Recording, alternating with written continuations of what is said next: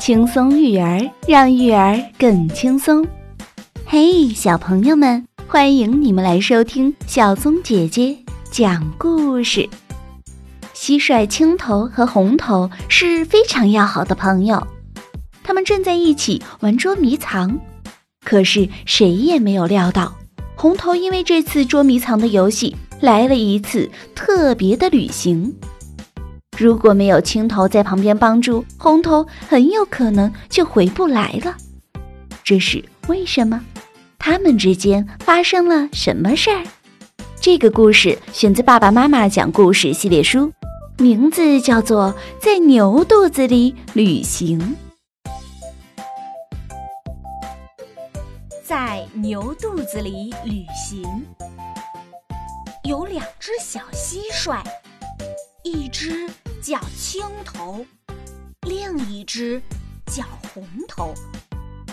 他们是一对非常要好的朋友。有一天，吃过早饭，青头对红头说：“嘿咱们玩捉迷藏吧。”那得我先藏，你来找。红头说：“嗯，好吧。”头说完，转过身子，闭上了眼。红头四面看了看，悄悄地躲在一个草堆里，不作声了。红头藏好了吗？青头大声问。红头不说话，只露两只眼睛，偷偷地看。他心想：“我要是一答应，就会被青头发现。”正在这时，一头大黄牛从红头后面慢慢走过来。红头做梦也没有想到，大黄牛突然低下头去吃草。可怜的红头还没有来得及跳开。就和草一起被大黄牛吃到嘴里去了！救命啊！救命啊！红头拼命叫了起来。你在哪儿？青头急忙问。我我被牛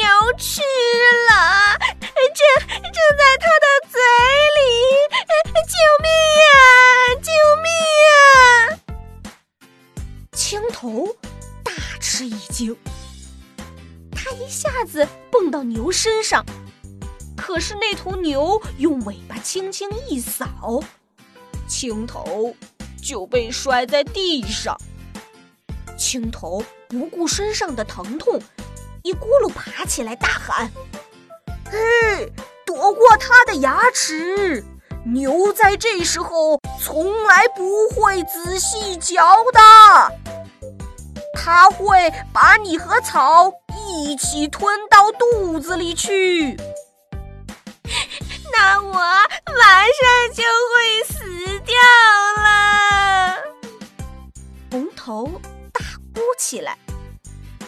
它和草已经一起进了牛的肚子。青头又跳到牛身上，隔着肚皮和红头说话：“红头，不要怕。”你会出来的。听我说，牛肚子里一共有四个胃，前三个胃是储藏食物的，只有第四个胃才是管消化的。可是，你说这些对我有什么用呢？红头悲哀地说。当然有用。等一会儿，牛休息的时候，它要把刚才吞下去的草重新送回到嘴里，然后细嚼慢咽。你是勇敢的蟋蟀，你一定能出来。谢谢你。红头的声音几乎听不见了，它咬着牙，不让自己失去知觉。红头在牛肚子里随着草一起运动着，从第一个胃走到第二个胃，又从第二个胃来到了牛嘴里。终于，红头又看见了光明，可是他已经一动也不能动了。这时，青头爬到了牛鼻子上。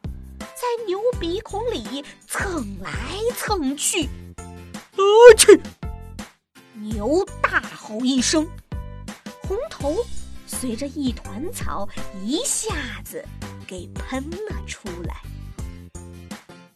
红头看见自己的朋友，高兴的流下了眼泪。谢谢你，青头笑眯眯地说。不要哭，就算你在牛肚子里做了一次旅行吧。